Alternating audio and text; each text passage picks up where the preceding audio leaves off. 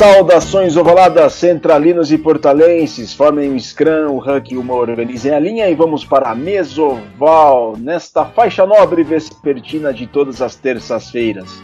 Eu sou o Virgílio Neto Virga e esta é a Mesoval de número 189.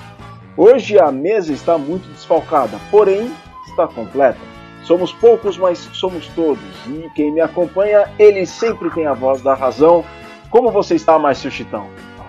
Fala Virga, pessoal do Portal do Rugby Central 3, é um imenso prazer estar aqui presente. Somos poucos, mas somos muitos, estamos representando todo o pessoal aqui do Portal do Rugby. E hoje eu queria mandar, Virga, um abraço para um amigo nosso, o Chabal. O Chabal ele criou uma página, um perfil no, no Instagram, o, também acho que também, também tem no YouTube, o Anil Rugby. Queria parabenizá-lo pelo, pelo projeto dele e muita boa sorte para ele. Muito bem lembrado, Chitão. O New Rugby, sigam lá no Instagram, arroba New Rugby, tem muita gente bacana que compartilha várias histórias. O último, inclusive, foi o Adolfo Valentim, sobrevivente do desastre dos Andes, naquele acidente aéreo em 72, com a equipe do Old Christians. Muito bacana o depoimento do Tintim para o rugby do Brasil lá dentro da New Rugby. Então sigam no Instagram New Rugby, uma iniciativa sem precedentes, comandada pelo nosso grande amigo Chabal, que já esteve no Mesoval, levou violão, cantou a música dos Tupis. Foi muito bacana aquele Mesoval lá nos princípios do Mesoval, quando estávamos ainda nos estúdios Mané Garrincha da rua Cônego Eugênio Leite. E Chitão, como é que está a quarentena aí? O Arizona voltou a funcionar normalmente? Como é que está tudo aí? A vida voltando normal aos poucos? Ainda não, Virga. Aqui no restaurante ainda estamos trabalhando com o sistema de delivery. Né? Infelizmente os clientes ainda não podem entrar. Ah, como aqui é um setor de restaurante, a gente está esperando ainda a autorização do, do governo e da prefeitura para poder reabrir, mas já estamos já começando já a se adequar aos novos parâmetros e à nova realidade, né? que vai ter bastante mudança para a gente poder voltar a funcionar ao normal. Mudanças já em andamento, inclusive, é o novo normal nosso que estaremos, temos que estar acostumados a lidar com todas essas situações para a nossa segurança e a, e a segurança de quem a gente ama mais. Esperamos que todos vocês, queridos ouvintes desta nação centralina e nação portalense, nação portalense estejam gostando e acompanhando todos os podcasts da Casa da Central 3, os nossos amigos, colegas, pessoal do Trivela, Fronteiras Invisíveis do Futebol, Xadrez Verbal, Som das Torcidas, Meu Time de Botão. Tem uma programação, é só vocês acessarem central3.com.br e vocês vão ter vários companheiros, vários colegas, várias companhias dentro desse, desse isolamento social e desta quarentena. E também Claro, o podcast do Ovalcast, do portal do rugby também, sempre muito bem feito, muito bem produzido, com vários convidados aí ao longo da semana, trazendo as últimas notícias e reflexões do rugby nacional e internacional. Contribuam e colaborem com a mídia independente, ajudem a Central 3 dentro do financiamento coletivo, é só vocês acessarem apoia.se barra Central 3 apoia.se barra Central 3 façam lá a sua colaboração ordinária e contribuam com a mídia independente do Brasil. Chitão, meu querido amigo, o nosso convidado é super especial, né? É o segundo jogador com maior número de internacionalizações, com o número de caps pelos Tupis, não é mesmo? É, esse convidado a gente já estava querendo trazer já há um bom tempo. É, todo mundo prepara aí a, o seu pacote de plano de internet, porque tá ficando cada vez mais pesado para a gente ouvir o Mesoval.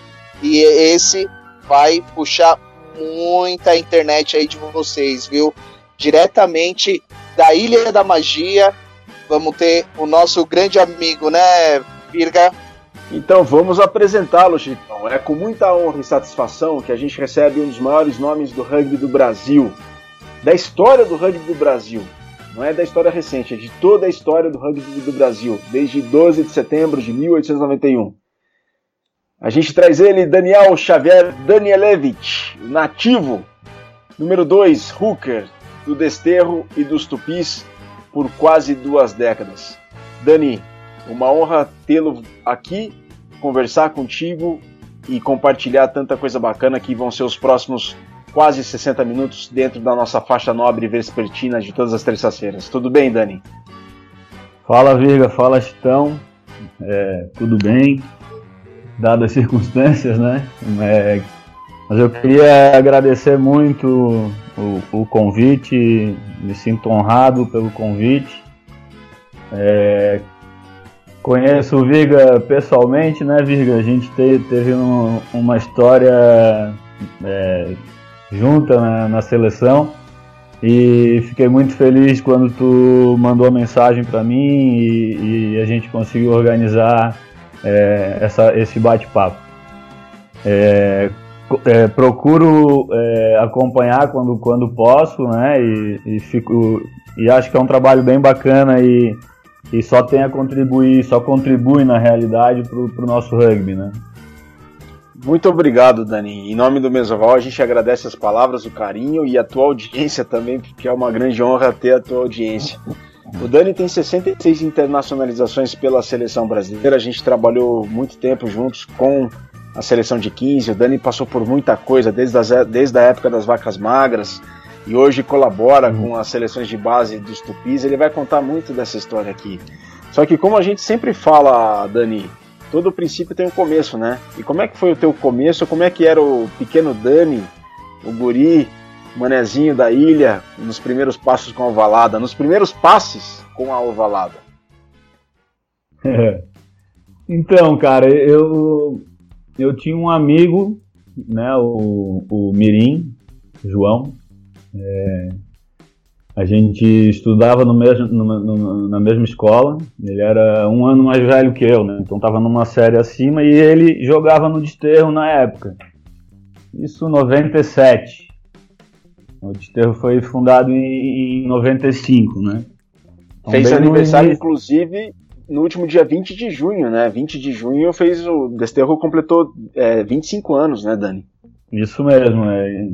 Estamos com um quarto de século aí de história é, no rugby aqui, né, na, na, cidade e no rugby nacional.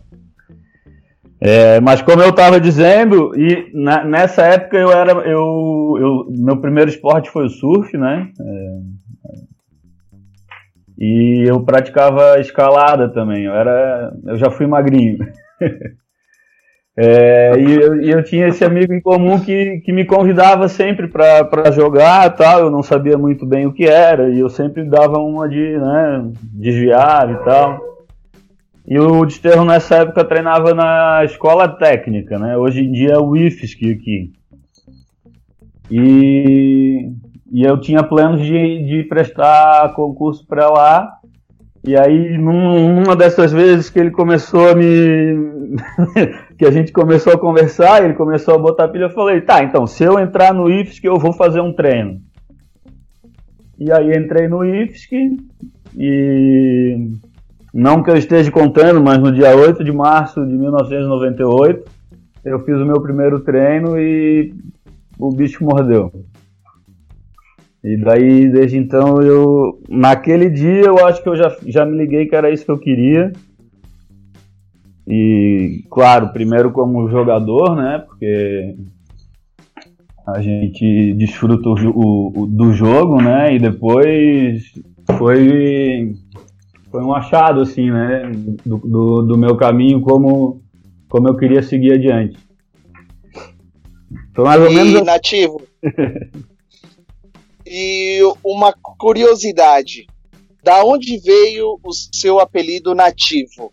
Conta aí pra gente, como que foi?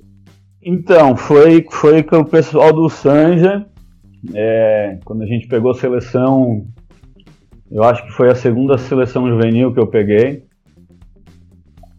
E, sei lá, eu devo ter falado que era nativo da ilha em algum momento e tal, e e aí começou, o pessoal me chamou de nativo né, nessa época. Aí depois, por um tempo, passou o apelido, e aí depois a, é, gente voltou a se encontrar esses, é, esses mesmos jogadores na seleção adulta também. e aí retornou o apelido, e aí foi quando pegou mesmo, assim, né? É, mas é, é, aqui o pessoal me conhece mais como Dani do que nativo também, né? Então foi um pouco isso. Ah, então. É mais, é mais na história recente, assim, né? Ah, então a gente, a gente achava. A gente achava que era justamente como você era um dos primeiros do, do desterro, né? É, bom, pelo menos quando eu comecei a jogar, no, logo no primeiro treino, eles já quiseram me dar o apelido. Aí por isso que eu já tô surgindo essa pergunta de nativo. Entendi, entendi. É, não, é, essa honra quem tem é o Easy, de, de ser fundador do Desterro e, e tá na história desde sempre. E o Dani, lá em 8 de março de 98, quando foi seu primeiro treino, o que, que chamou mais atenção? O que, que aconteceu assim pro bicho morder e não te. não largar mais de ti, assim? O que, que chamou mais atenção no treino e, no, e na modalidade? Eu acho que a primeira coisa, como eu, eu tava acostumado é, com um esporte mais individual, assim, foi a possibilidade de tu, se tu tiver a bola, cara, vai para frente e luta para chegar no, no try, né? No caso, e, e se tu tá sem, tu defende o, tu, o teu o teu lado. Então esse, acho que essa, não sei, não, não sei explicar, mas essa batalha que tem, né? E com certeza na sequência conhecer todo mundo e, e todo, toda a cultura né, que o rugby proporciona e e tudo que ele traz pra gente, né, cara? Então, eu acho que foi, foi, foi assim, entendeu? Pois bem, Dani. E aí, qual foi a primeira conquista pelo clube que te marcou mais? O Desterro foi fundado em 95, em 20 de junho de 95, inclusive os parabéns aí a todos os Desterro, a todos que são do Desterro pelos 25 anos, jubileu de prata, se não me engano, 25 anos. A gente vai, eu vou confirmar aqui. Mas parabéns a todos os membros do Desterro Rugby Clube pelos 25 anos. Qual foi sua prim... o Desterro fundado em 95 foi campeão brasileiro em 96 e qual foi sua primeira grande conquista com o clube, Dani? Então, é, para mim foi o campeonato juvenil de 98 brasileiro. É, foi daí que, que eu fui chamado para a seleção brasileira juvenil também. É, a gente foi para Gales no Mundial no início de 99. Né? Então, como juvenil, foi, foi esse período. Ter, é, ter conseguido ganhar o Campeonato Brasileiro e, e, e, depois ter, ter conseguido chegar na seleção. Eu não joguei lá em Gales, né? eu, eu, fui, eu era o atleta mais novo e a gente eram 23, a gente foi com 25, sempre dois ou 24 e sempre um ficava no banco e bom, eu acabei não jogando, mas mas para mim foi como juvenil foi foi isso, né? E aí em 2000 o Desterro foi campeão brasileiro novamente, mas eu estava na Nova Zelândia, eu fiz um intercâmbio é, pelo Rotary para lá nessa época. E aí, com adulto, foi ser campeão brasileiro em 2005, né? Que, que, que foi marcante, assim, como jogador, né? Depois eu já comecei a, a, a me meter é, como treinador é, da, da, das equipes mais altas também, né? Desde 2001 eu contribuo com, como treinador com, a, com as categorias do clube. E, mas também quando eu assumi é, o desterro adulto e a gente, a gente teve, a gente não chegou a ser campeão, mas a gente teve boas campanhas. Eu acho que foi bem bacana também porque foi quando comecei a, a, é, a trilhar um pouco a caminho, a, o caminho como treinador, né? No Seven a gente teve êxito, tanto com masculino quanto feminino, a gente foi campeão brasileiro e, e foi bem legal também. Então acho que foi, foram basicamente isso, assim. Ô Dani, e lembra pro ouvinte do Mesoval qual que era aquela equipe do Desterro que foi campeã brasileira juvenil? Quem que eram os membros? Quem que continuou, joga até Cara, hoje? Ó, quem, quem, quem tá até hoje na ativa é eu e o Luiz, né, daquela equipe do Desterro. Mas a gente teve é, que, pegou, que pegaram seleção naquele mesmo ano. O Ige, eu, o Rodrigo Yasbeck, o Ratão, é, tinha o Região, e depois continuou e foi também segunda linha da seleção adulta durante anos, né? É, teve o Rubi também, que parou de jogar né, na sequência. É, e que, que, que, continuaram na seleção assim por, por algum tempo é, o Regis, eu e o Ige, né? E, e depois o Ige, que foi o, o, o, que teve mais jogos, e eu o segundo. Acho que o Regis deve ter na casa de 40 jogos também. É, na época que não se jogava muito, né, Virga? Pois é, então, Dani, desde 99, então, você veste a amarelinha, primeiro com as seleções juvenis. Então, foram quase 20 anos com os tupis, então, né, desde a seleção juvenil. Primeiro com Curumim e depois no Tupi. A sua primeira seleção adulta qual foi? Quando foi? Em que circunstância? Como veio a convocação? Quem que era o treinador? Como é que foi essa convocação para a seleção adulta, Dani? Sendo que você teve na Nova Zelândia e depois voltou. Então, foi em 2002, né, para o Sul-Americano B na época. Eu tinha ido para Nova Zelândia em 2000, então consegui desenvolver muito rugby lá, né? É Pô, fui com 17 para 18 anos, respirava rugby já e caí num lugar onde é diferenciado nesse quesito, né? Então eu consegui é, aproveitar bastante é, nesse sentido lá, acho que eu desenvolvi bastante lá. E aí depois eu quando eu voltei em 2001, eu ainda tinha, eu ainda era M19, né? E eu já joguei, eu fui direto pro adulto. Eu, eu joguei é, eu joguei pelo, pelo time adulto, né? Era, era o caso meu do Ige e do Regis também. Jogamos pouquíssimo pelo juvenil. O juvenil já não jogava mais, né? É, não jogava ainda, era M19, jogaria ainda. É, e aí eu acho que nesse ano eu, eu, eu, joguei o Seven da República com o Flávio de treinador. É, foi bacana, então tem um, um, um, um torneio. Não dá para dizer que é internacional, porque é era um torneio de províncias né, da Argentina. E aí na sequência, eu acho que pelo desempenho do, em, em, no, brasileiro de 2001, e, e aí o Martoni chamou. Né? Acho que o, o, Bruno Sardenberg, que era o treinador na época também, grande amigo, que foi nosso treinador no juvenil também, foi meu primeiro treinador. O, ele e o, o Flávio tem como referência, assim, né? O Flávio Santos e o Bruno Sardenberg. E, e foi assim, foi basicamente isso. E o Dani, você jogou, você morou onde na Nova Zelândia? Qual cidade? Você jogou à toa por qual equipe lá? Cara, eu fui é, para Fakatani, uma cidade na, na, Ilha do Norte, né?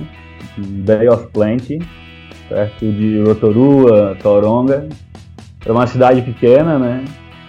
E eu jogava na escola, então o, o rugby juvenil lá na escola é muito forte, então a gente jogava todo final de semana, quando, quando começava a temporada, né? A gente seguia o calendário escolar, então. E, e, e, era, e era bacana, assim, era uma região que, que jogava bastante rugby e, e eu, eu acabei caindo numa cidade bem pequena, né? Então, minha escola também era pequena, então ninguém falava português na cidade, eu tinha que me virar. Foi uma experiência bem bacana. É, e eu acabei jogando também, treinando um pouco no time, no Mary's Club da cidade, né? Que era o, o, o namorado da minha irmã, é, da minha host sister lá, é, é jogava. E a, a, acabei jogando pelo time C deles. É, no adulto também, mas, mas basicamente isso lá. Joguei, joguei na, na escola, né? campeonato escolar. Que bacana, quanta história bacana que o Dani tem para compartilhar. Mesoval de número 189, conversando com o nativo Daniel Xavier Danielevich. Poxa, então, você tá um pouco quieto aí. Eu sei que você tem uma pergunta para fazer, não tem não? Ah, tô, tô ouvindo aqui um dos meus ídolos do, do rugby brasileiro nativo. Ele sempre me inspirou a jogar. Gosto muito de jogar com a camisa 2, mas o peso vai chegando, eu tive que diminuir o número e ir para a camisa 1. Mas faz parte do jogo. Foi promovido. É, fui promovido, né? E. Caramba, agora eu vou fazer uma, uma reflexão no qual o, o bruxinho ele veio falou aqui no, no Mesoval. O mais difícil não é alcançar o topo, mas sim se manter. Isso também carrega contigo, o nativo? Em que fase sua, como jogador, você pensou às vezes assim, caramba, eu acho que para mim talvez já deu. Acho que mais apareceu uma força maior dentro de você e fez você seguir em frente. Uh, com certeza o que o Bruxo falou é. Eu acho que é o atleta que entende isso consegue se manter na elite por mais tempo, né? É, eu penso sim, assim, eu concordo muito com isso e eu sempre sempre foi o que eu quis fazer, né? E quando é uma coisa que tu queres fazer, tu acaba faz, querendo fazer bem feito ou da melhor maneira que tu, que tu, tu consegue fazer. Então eu sempre levei por esse lado, sempre levei muito a sério isso. E tanto que né, eu tô onde eu tô por causa, por causa disso. Eu tenho essa convicção que, que hoje eu, eu vivo, vivo do rugby porque eu também é, sempre coloquei o rugby como a primeira opção de carreira, de tudo, entendeu? É, não sei se eu respondo com isso, é, mas é, é isso. E, e, aí a gente vai aprendendo com o tempo e algumas coisas vão fazendo sentido, né? De, de tu trabalhar duro, de tu. Às vezes parece clichê, mas de levar a camisa e deixar num lugar mais, mais alto do que quando tu pegou. É, e tem tudo a ver isso com, com o que o, que o Bruxo acabou de falar também, é, com o que o Bruxo apontou também, né?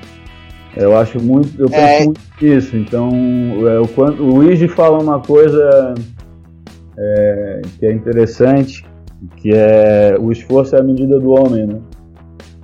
Então, quanto tu se esforça para, não é ele que fala, não, acho que a frase não é dele, mas ele menciona muitas vezes e eu acho isso muito bacana porque acaba definindo o quem tu é e como tu é, né? E você também falou agora, né, Nativo, que você sempre pega a camisa e você sempre tem que deixar a, essa camisa num patamar maior no qual você deixou. O pessoal de hoje, né, o, o, os hookers atuais da seleção, estão conseguindo cumprir esse papel porque para pegar esse fardo no qual você deixou não é tão fácil. Ah, viu? eu acho que eles estão sim, cara. Eu acompanho a rotina dos caras, os caras treinam pra caramba, são super dedicados, cara. Isso aí pode ter certeza que está sendo feito por todos, não só por um. é, é, jogador, é staff, e isso é uma coisa que a gente. Não sei, para mim é, é intrínseco. E eu tenho. Eu confio no, no que os caras estão fazendo plenamente. Ô Dani, quero aproveitar a deixa que o Chitão deixou, que durante a pergunta do Chitão, ele me lembrou, o Chitão me fez lembrar como eu te conheci, Dani. E como é que eu te conheci? Você pegou as, a época das, vaca, das vacas magras da seleção brasileira, né? E isso Sim. define, por exemplo, um, tanto quanto a frase que o Luigi sempre menciona, do esforço que é a medida do homem, em que vocês fizeram um esforço sobre-humano para manter a seleção em pé. Naquela época de vacas magras, sim, vocês fizeram muito disso. E até depois que começou a CBRU, nos primeiros passos ali da seleção de 15, não foram tão fáceis e confortáveis assim, mas vocês viveram uma época muito difícil. E eu te conheci, Dani, a, através de um programa, você se, você se lembra, o Chitão também se lembra do Total Rugby, você lembra que passava? Sim. Opa, com certeza. Então, eu conheci o Dani num programa da Total Rugby quando eu morava em Portugal. Nossa, e porque a, a, a, a, produção do IRB, do IRB na época, fez uma matéria especial da Batalha de Assunção, que completa ah, 12 anos no próximo dia 29 de junho, né, quando o Brasil venceu o Paraguai em Assunção e se classificou para o Sul-Americano A, que o Brasil eh, tinha. Tava na, era uma pedra no sapato do Brasil. E o é. Dani foi o protagonista deste pequeno documentário que foi feito sobre a seleção brasileira, treinada pelo professor Pierre Paparemborde. Os Duque a... também. Né? Os Duque também. Mas a sua avó foi para Assunção ver o jogo, Dani? Foi, foi, foi. Foi a minha avó, minha... Conta essa história dessa batalha de Assunção e a sua família que se envolveu, porque nessa época de vacas magras, não te julgavam louco, maluco e não te fizeram desistir, não, Dani? Cara, eu, eu costumo dizer que eu, eu tive muita sorte, um privilégio enorme de ter a família que eu tenho, entendeu? Meu, meus pais sempre me apoiaram, cara. E, e muitas das vezes foram eles que bancaram, entendeu? é, a gente não é rico, não é nada, né, cara? A gente. Mas. É, eu tive muita sorte nesse quesito, cara. Tanto meu pai, quanto a minha mãe, quanto a minha esposa. Sempre me apoiaram, cara. É, Cara, não tenho palavras para descrever é, esse apoio, entendeu? É uma, foi uma coisa fantástica que eu não teria conseguido fazer nada do que eu fiz se eu não tivesse tido esse apoio, isso eu tenho certeza. É, e aí, a, a, a avó né, cara? Hoje ela tá, vai fazer 96 anos, então há 12 anos atrás, 84, é isso?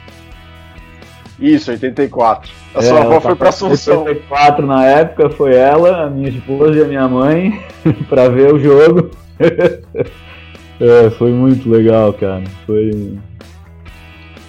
É, foi uma virada aquele jogo lá? Foi uma virada da história do rugby do Brasil? O que, significa para você aquele jogo lá, Dani? Na verdade, eu acho que a virada foi em 2007, cara, quando a gente se juntou no, a gente jogou o Sul em, no Peru é, nessa época a gente já conseguia Bolsa Atleta, né? É, programa acho que já estava desde 2003, se não me engano, rodando, e, e a gente também conseguiu é, fazer os rateios tudo por causa do, do, da época do Bolsa Atleta, a gente ganhar, é, a seleção tinha o direito de ganhar, né? E durante esse período ganhou. É, e a gente acabou o torneio, a gente foi campeão do torneio e tal. E a gente sentou no, no, quarto do hotel e falou, cara, a gente quer continuar no, na Série B ou a gente quer almejar algo a, a, a mais e, e, escalar, né? E todo mundo se fechou naquele dia, cara, em 2000, e aí a gente todo mundo com objetivo em comum, cara, foi, eu acho que foi, foi o caminho, assim, para a gente conseguir ganhar em 2008 do, do Paraguai e, e eu vejo que de uma certa forma foi também. Na realidade, se a gente for pensar, é, é quando voltou a ter a seleção em 2000 também, os caras fizeram um esforço do caramba, e, e, porque teve um período lá atrás que ficou, acho que quatro anos sem. E, então, acho que foi. É, a gente tem que lembrar do passado também, né? Mas acho que a gente se juntou né, lá no Peru, acho que criamos esse objetivo em comum, miramos para frente e, cara, e, e, conseguimos alcançar o objetivo que era subir para a Série A em 2000, né? Ganhamos do Paraguai em 2008 e tal. E aí quando a gente entrou na Série A foi outro baque, né, mano? Porque o, o nível era, era grande também. E, e, e sempre trabalhando, né, cara? sempre trabalhando para aumentar o nível e, e, olha onde a gente está. Eu acho que é uma evolução muito grande tudo, todo, todo esse tempo, né? É, não só dentro de campo, toda a estrutura e, e suporte também, né? Acho que... Mas, ô Dani, é, quem que era aquele grupo lá de 2007, quando eu já ouvia falar dessa história? Alguém já mencionou essa história em alguma situação, em algum momento, que vocês se encontraram, vocês tinham vencido, acho que a final por acho que uns 40, 50 pontos, e só que vocês não estavam satisfeitos com aquilo e se reuniram logo depois do jogo. Mal terminou o terceiro tempo, vocês voltaram pro hotel, se reuniram num quarto e definiram um plano de ação entre vocês para subir pro Sul-Americano A. Quem que era é. esse grupo, Dani? Era o grupo da seleção dessa época. Tinha Mocho, tinha o, Portuga, os Duque estavam, o Igi, eu, Regis estava nessa época. É, Pantera, Spani, Bichão do, do Sanja, o Besouro do Niterói, o Greg. É, e vou, vou. Não lembro do o, o Brunão, Brunão do, do Sanja, famoso Garça o Leozão, quem mais, Jean, toda a galera mesmo, sangue, que carregava o piano. Não que o pessoal não carregue ainda, mas era, era esse pessoal.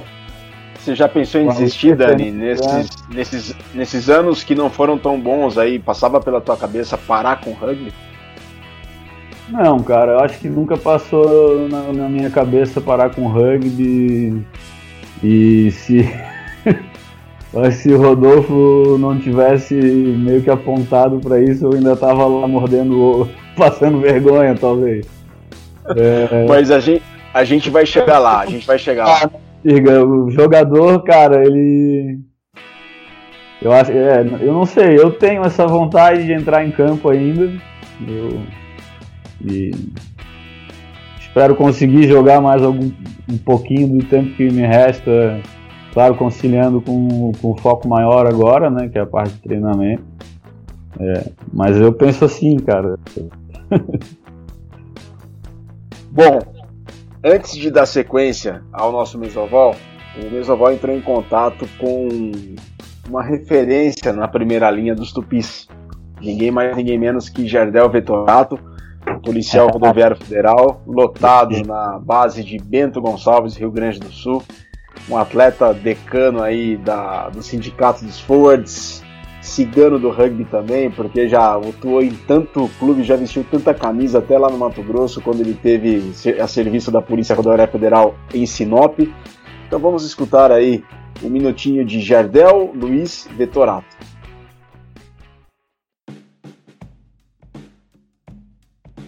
Olá a todos os ouvintes do Mesoval, sempre um privilégio poder falar um pouco com os senhores e hoje em especial para falar um pouco sobre uma lenda do rugby brasileiro, meu grande amigo nativo.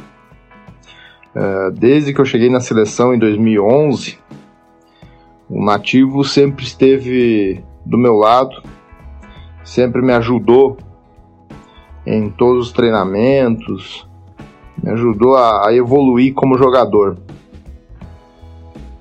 É, o Nativo, para mim, sem sombra de dúvidas, é um dos melhores hookers que já tivemos na história do rugby brasileiro. É, ele sempre soube inspirar todos os colegas de equipe, sempre de cabeça erguida e disposto ao bom combate, para que pudéssemos deixar a camisa da seleção em um lugar melhor do que a, a gente havia recebido. E eu não tenho dúvida de que ele vai manter esse pensamento agora, do lado de fora do campo, ensinando a molecada a jogar com garra e determinação. É, Nativo só tenho boas lembranças de tudo que ele fez pela seleção. Devemos muito a esse cara. É, um grande abraço, Nativo. E não esquece de contar a história do teu try daquele jogo contra o Uruguai no Sul-Americano de 2012. Um, um abraço para todos.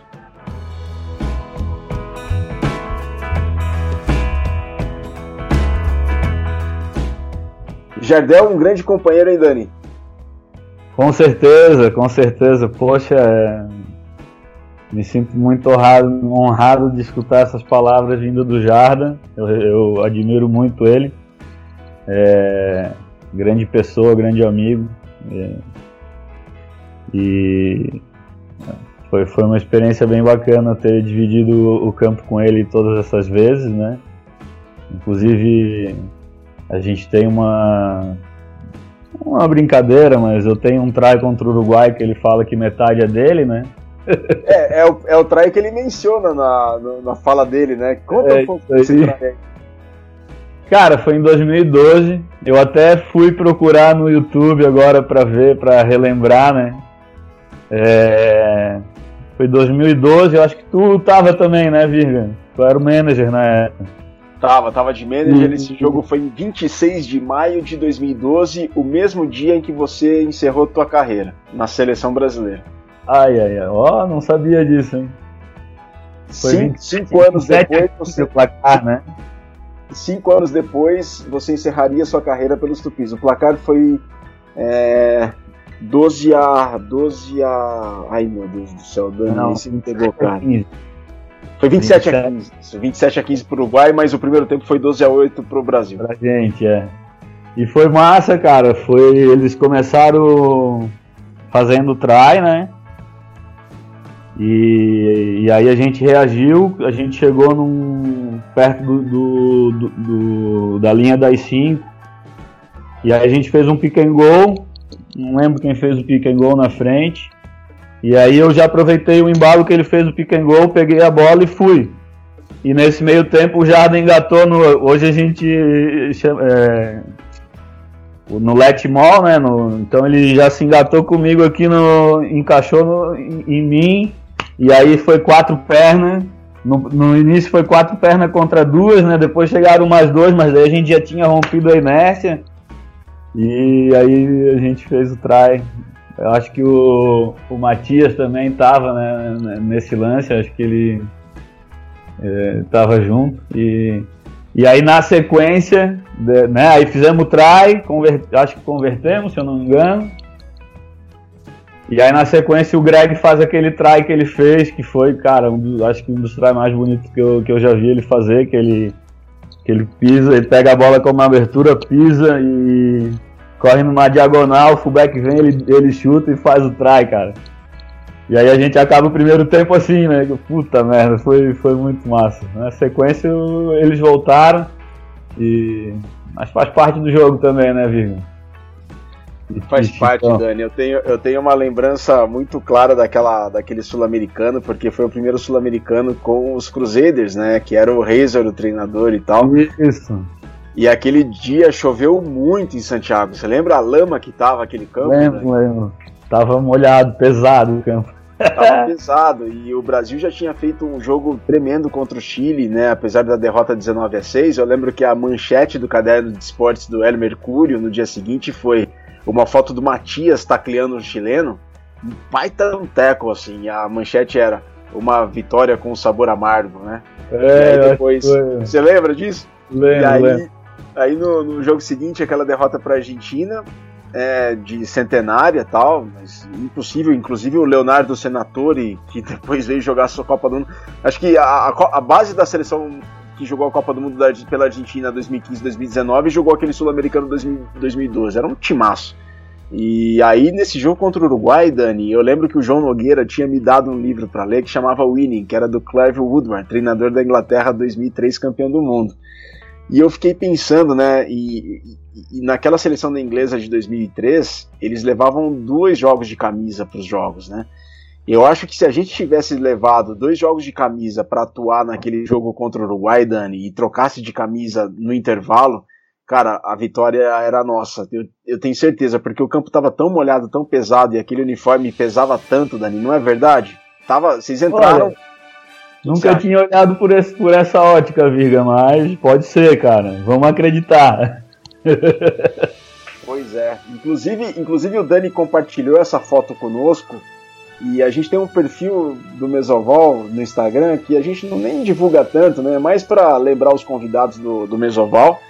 A gente vai divulgar essa foto do trai do Dani na, no, no Instagram do Mesoval em breve aí.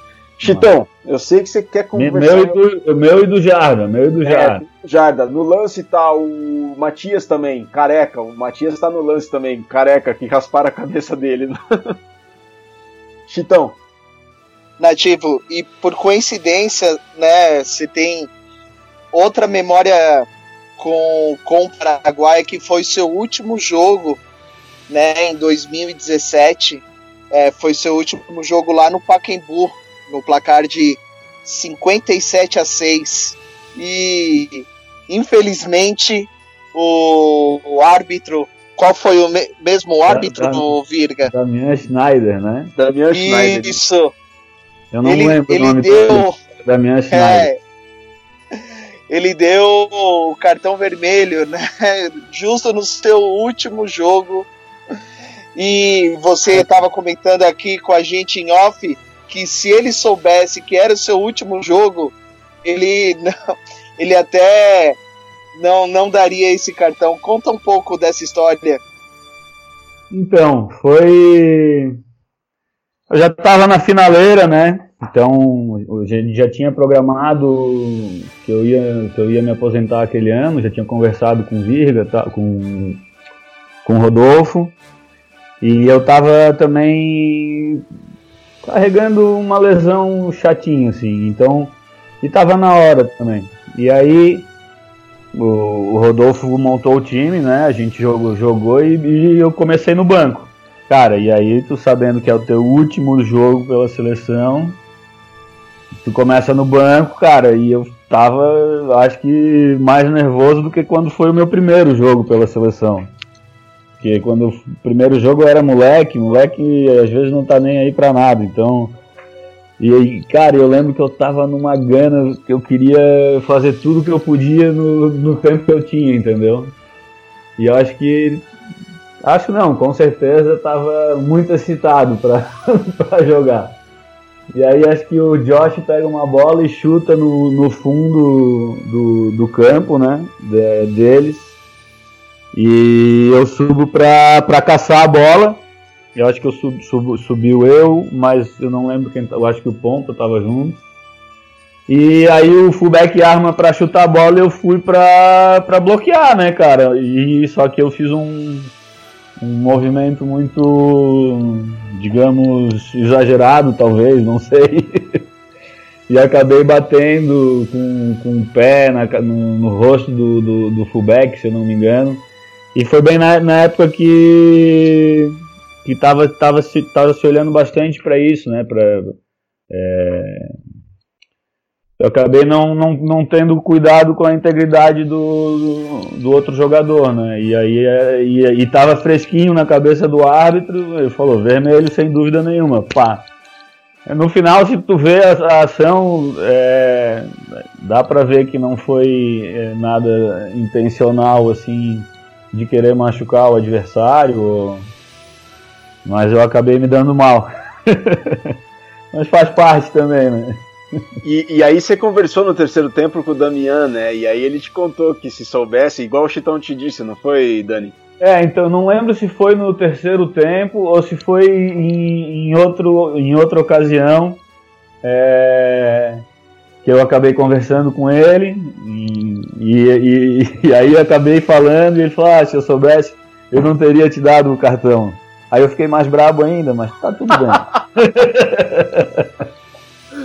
é. O mais legal foi o, o, o Side Commission, né? Tu ganha o cartão vermelho e tá julgado, né? Aí o liga, eu até esqueci quem me ligou, né, para fazer o julgamento on, é, online e tal. E... E o cara, é, eu tô olhando aqui, eu acho que foi mais é, falta de sorte, é, mas eu queria te escutar. e eu leio lá, não, foi assim, foi assado, blá blá blá blá blá, cara. É, perdão, acho, eu acho que eu peguei um, um jogo, sei lá, só porque foi que é a ascensão do vermelho mesmo, sabe? Ô, e... Dani, quanto tempo você ficou em campo ali? Não deu. Não deu foram ah, 10 eu, entrei, eu já entrei no final, acho que eu entrei faltando 10 minutos no máximo. E acho que não joguei 5. pra tu ver, né? Caramba! Essa cidade estava mil. Tava, pô, cara, é. Cara, o último jogo, né? Sei lá, eu devia estar tá mais calmo, eu, eu concordo, mas aconteceu. Ô, Dani, como, como, o Paraguai faz parte da sua vida, hein? Teve lá a Batalha é. de Assunção 2008, agora aí, o seu último jogo pelos Tupis em 26 de maio de 2017, pelo Sul-Americano no Pacaembu, aquele placar que o Chitão mencionou, 56 a quanto, Chitão? Foi 57 a 6. A 6. 57 a 6. Só que o maior placar foi o maior placar é, que o Brasil fez é, diante do Paraguai na história. Foi, foi mesmo, bem lembrado. E, e, falando sobre o Paraguai, você me fez lembrar de uma história, o Chitão me fez lembrar de uma outra história, que foi aquele jogo que foi no estádio do Nacional da Barra Funda em São Paulo, que foi inesquecível aquela vitória do Brasil sobre o Paraguai pelas, pelas eliminatórias para a Copa do Mundo de 2015. Que o de treinador. O Frube de treinador, exatamente. E eu vou dar uma adendo, Virga. Ah. Essa, é, esse foi meu primeiro jogo que eu assisti no estádio. Foi esse jogo, Brasil Opa. e Paraguai. Foi em 2012. Meu primeiro. 27. Isso. 27 de outubro de 2012, o primeiro jogo do Chitão. Olha só, coincidências, coincidências da vida. Mas o Dani, é, aproveitando a deixa do Chitão, né? Eu lembro daquela, daquele jogo contra o Paraguai. Eu não sei o que, que você tinha, mas você tava, Puta você já vinha daquela lesão, você já vinha de uma lesão. Só que assim, você estava muito mal na sexta-feira, mas muito mal. É, e você teve febre, alguma coisa que aconteceu Oi. contigo, você estava acho que a 30%. E você reclamava comigo, Virga, eu tô mal, Virga, eu tô mal, Virga, eu tô mal. O que, que você tinha ali, Dani? Cara, eu acho que eu não, eu não sei, eu tava, eu tava me sentindo mal mesmo. Tipo, garganta tava fechando e. Não sei se foi uma gripe, alguma coisa nesse sentido. E a gente jogava no outro dia, né, cara? E eu, eu lembro que eu fiquei enchendo teu saco. Meu amigo, pai, e aí tu apareceu, acho que era quase meia-noite, né, cara? Com, com o Doc. E aí o Doc deu um, um, remédio, eu tomei, e no outro dia eu acordei zerado, cara, empolgadaço. Eu, eu nunca vou me esquecer disso, Dani, porque era um remédio, eu liguei pro Dr. Léo Iral, o grande Léo Iral, o Léo, grande parceiro do Mesoval, sempre teve conosco, foi um dos convidados, inclusive. E eu estava todo preocupado, porque era um jogo decisivo, né? Toda a questão da parceria com os Crusaders, né? A pressão da, da confederação em continuar o caminho das eliminatórias, vencer o Paraguai em casa, jogo no Nacional, expectativa de público. A taça WebL estava em São Paulo, inclusive, naquele fim de semana. Tava uhum. também o, o Frank Deggs com o IRB fazendo Total Rugby de novo. Então a expectativa era muito grande. Eu liguei pro Dr. Léo assustado. Eu, eu falei, pensei comigo, puxa, eu, a gente precisa do nativo amanhã como titular. Né? O nativo não pode entrar 30%. Liguei pro Dr. Léo e o Dr. Léo falou, ó, oh, vou te indicar um remédio, mas precisa de receita. Esse remédio levanta defunto. Eu não sei que remédio era. Eu não sei que remédio que era. E aí eu fui buscar. Foi, foi, Gitão. Foi. E aí eu fui buscar o remédio, ele, o Dr. Léo estava no hospital lá em Barueri, eu fui buscar a receita médica dele para poder comprar o remédio. E eu bati no seu quarto, era acho que uma da manhã. Era tarde já. Cara, eu não acreditava. Quando chegava, chegou no dia seguinte de manhã, você tava uma pilha para entrar em campo, cara. Você tava 200%. Eu falei, nunca vi coisa igual. Eu falei, o que, que é isso, cara? O que, que é isso? É, tu, foi tu, né? Tu cuidava da gente, né? Bem, né, cara? Não que o pessoal não cuide agora, mas Tu foi um cara que, que marcou, pelo menos a minha passagem.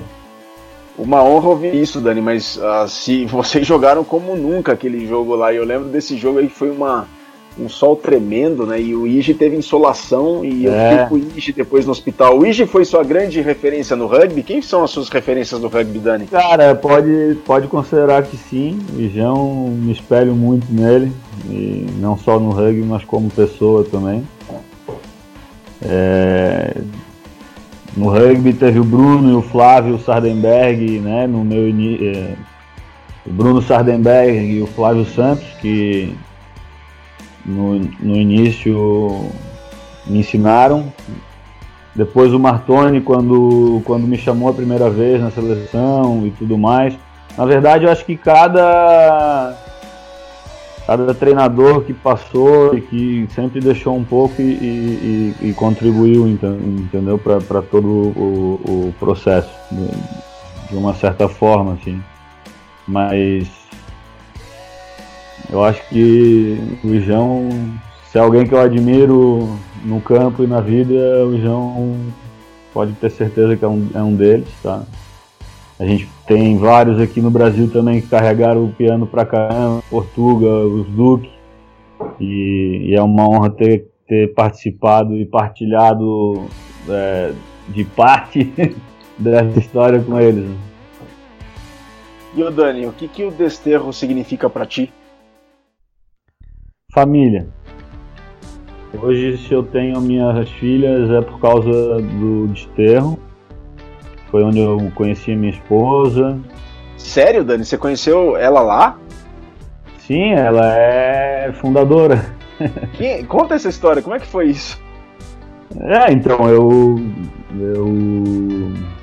É, ela é irmã de um dos jogadores é, do início, né? O Roberto França, meu cunhado, é, fundador também do, do Desterro.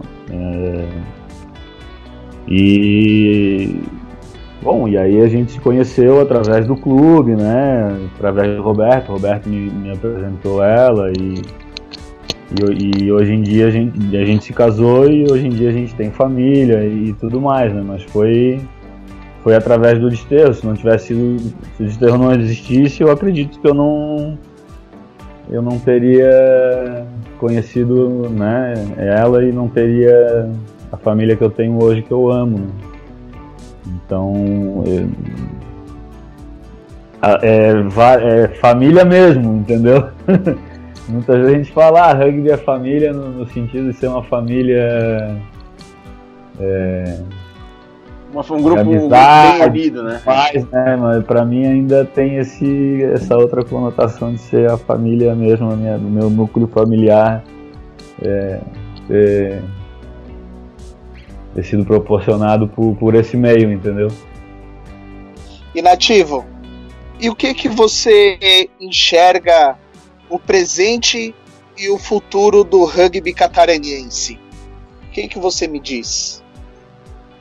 Cara, agora tá muito incerto, né? Esse, esse período do Covid é, tá, vai deixar muito incógnita, né? Porque na verdade a gente não sabe depois que voltarem os treinos como que vai ser, quais times vão. Eu acho que não só em Santa Catarina, acho que no Brasil inteiro, os times que têm mais tradição vão continuar é, acho que é certo que sim, né? Pelo menos o que a gente tem em contato, a grande maioria está desenvolvendo trabalhos e está preocupado com isso. Mas o Santa Catarina tem, tem um, o Desterro, que está na primeira divisão, né?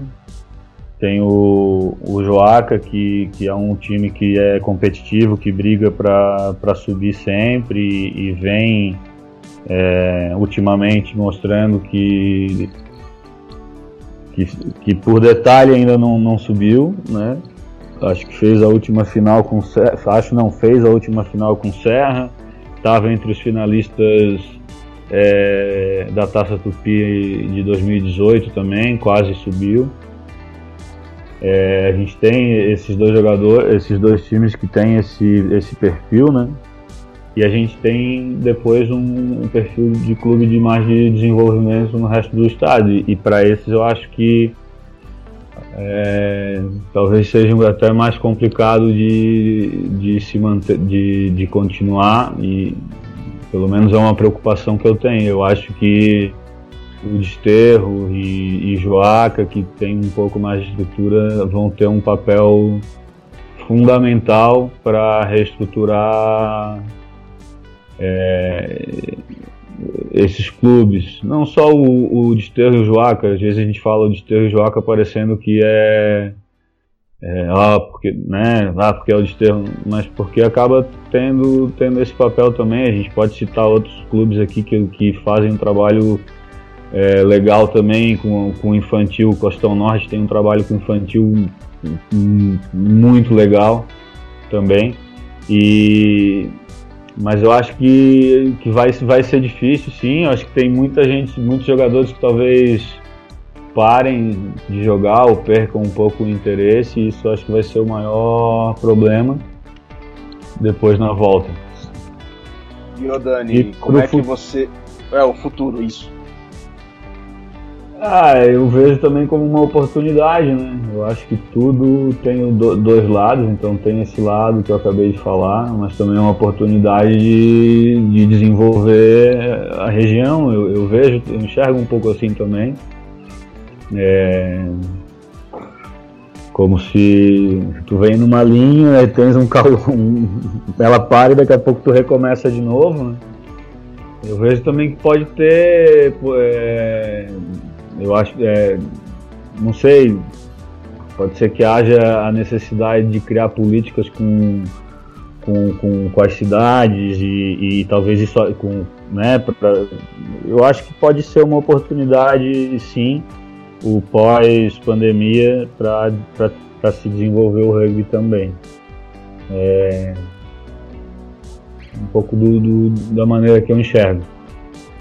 Então, seguindo essa linha do, da pergunta que o Chitão fez, o que, que você quer para o rugby do Brasil como um todo, Dani? E você agora como membro da comissão técnica, responsável também pela seleção juvenil do Brasil, pelos Curumins, o que, é, que você, então, qual que é o seu desejo para o rugby do Brasil? Hoje, hoje eu tô, eu tô como é, treinador de Scrum, virga, só para atualizar, né? É, o, o Ige e o Júlio estão à frente da. O, o Júlio à frente da seleção sub-20 e o Ige à frente da, da seleção sub-18 hoje, tá? E eu tô como, como treinador de Scrum é, de uma maneira geral na, na seleção.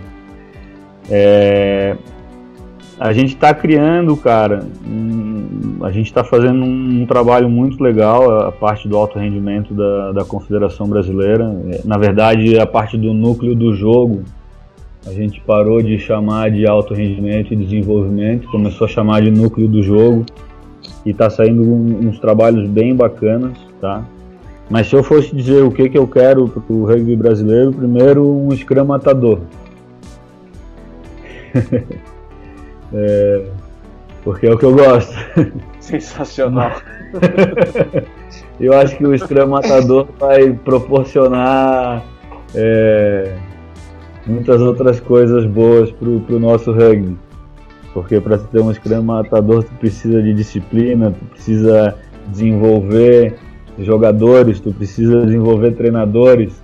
É, eu digo o Scrum Matador é um time né, que que desempenhe na mais alta é, performance possível, que é o nosso objetivo, né?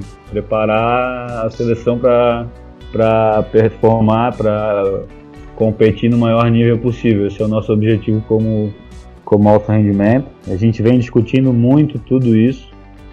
É, é uma nova fase né, na, na, na nossa vida e está sendo muito bom para participar dessa construção. O, o Portuga está tá trazendo uma abordagem bem bacana, está tá querendo é, ver é, opinião e enxergar a ótica de, de todo mundo e a gente está conseguindo chegar num, num, denominador comum, acho que posso dizer assim, que eu acho que vai ser bem bacana. Né? E, e, o objetivo é deixar um sistema em que se sai eu, se sai qualquer um, quem, quem chegue consiga continuar a caminhada, entendeu? Inativo. É, o que é mais difícil? Você tá lá no campo, no Scrum, empurrando os uruguaios, argentinos, aquele pack uruguaio que é forte pra caramba, argentinos que nem se fala, ou você gerir essa parte do, de treinamento de Scrum, todo esse extra campo, para que esses seus jogadores que você está fomentando empurrem o Scrum mais facilmente. Qual é a qual, qual das duas funções é a mais difícil? Ah, com certeza é, eu não diria gerir, né, mas ajudar os jogadores a, a desempenhar da melhor forma. Eu enxergo dessa maneira. É, eu acho que essa, essa, essa tem, tem sido um desafio é, bem interessante, porque a gente está no meio de pessoas que são especialistas, né? Então, e eu, te, eu tive a minha especialidade, eu tive a minha parcela de de estar tá em campo, mas hoje quem está são eles também, então eu acho que parte muito mais do, do, do, de ajudar eles a, a chegar no potencial que eles têm do que realmente eu falar. Eu, eu acabo aprendendo muito com, com eles e tem sido muito bom isso para mim.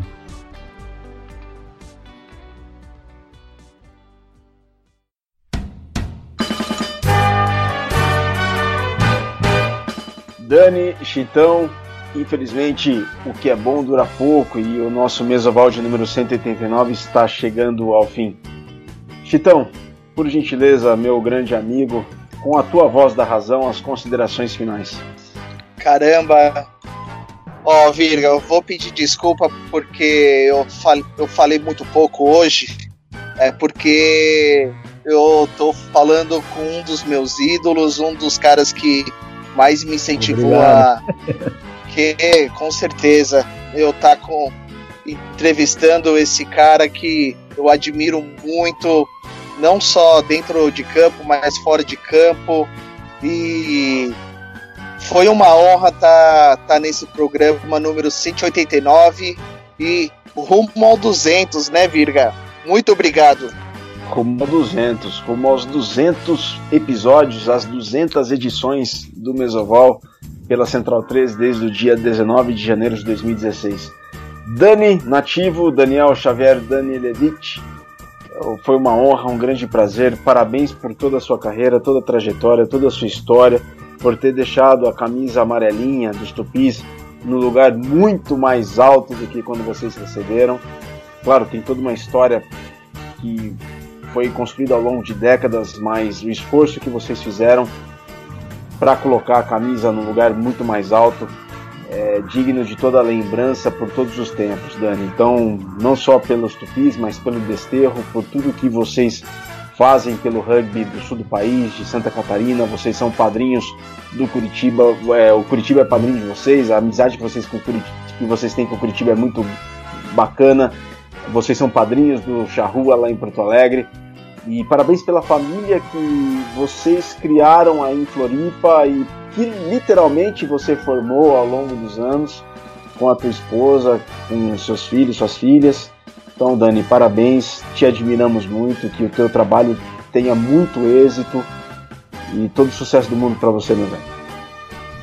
Obrigadão, Virga Chitão. para mim foi, fiquei muito feliz, como eu falei no início, de receber esse convite e, e poder aí conversar e trocar uma ideia sobre o que a gente gosta. Não tem preço, na verdade, né? Acho que a conversa sai fácil e, e relembrar as coisas que aconteceram, um pouco da, da nossa trajetória também traz, traz alegria pro coração e e obrigado por isso. e também me sinto muito honrado de ter participado hoje e rumo aos 200. Vamos 200 que vamos. de Mesoval. Valeu, Dani. Chitão, muito obrigado mais uma vez. Dani, muito obrigado, parabéns. A gente volta numa próxima oportunidade. Este foi o Mesoval 189 pela Central 3, com o Daniel Xavier Danelevich, o nativo. Referência do rugby do Brasil para toda a eternidade. A gente fica por aqui. Voltaremos numa próxima oportunidade. Saudações ovaladas e um grande abraço.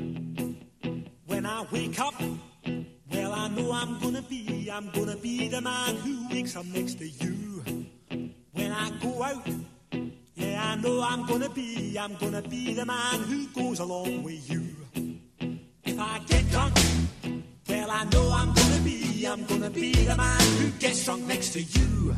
And if I heaver, yeah, I know I'm gonna be, I'm gonna be the man who's heavering to you. But I